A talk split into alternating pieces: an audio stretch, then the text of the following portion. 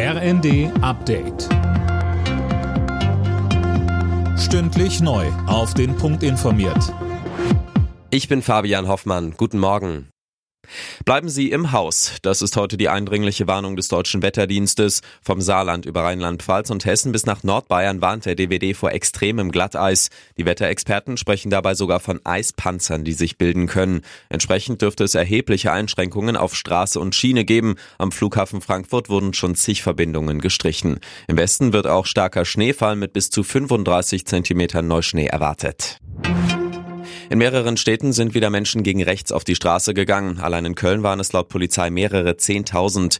Der Protest stand unter dem Motto Demonstration gegen die Massenabschiebungen von AfD und Co. und steigende rassistische Hetze von rechts. 965 Menschen haben im vergangenen Jahr bundesweit ein oder mehrere Organe gespendet. Aktuell warten laut Stiftung Organtransplantation knapp 8400 auf ein Organ.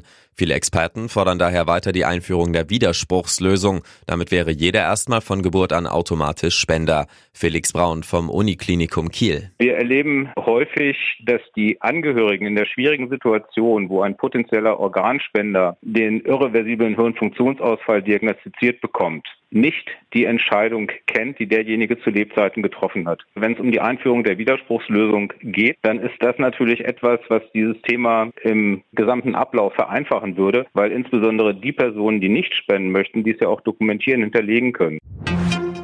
Knappe Niederlage, aber starker Auftritt. Die deutschen Handballer haben ihr letztes Gruppenspiel bei der Heim-EM verloren. 30 zu 33 der Endstand gegen Rekordweltmeister Frankreich. Den Hauptrundeneinzug hatte das DHB-Team schon sicher gehabt. Torhüter Andreas Wolf war nach dem Spiel im ersten alles andere als niedergeschlagen. Wir haben nach den Sternen gegriffen, äh, haben leider einen Tritt verpasst und sind, äh, sind noch nicht die Stufe raufgeklettert, die wir, die wir raufgeklettert sein wollten.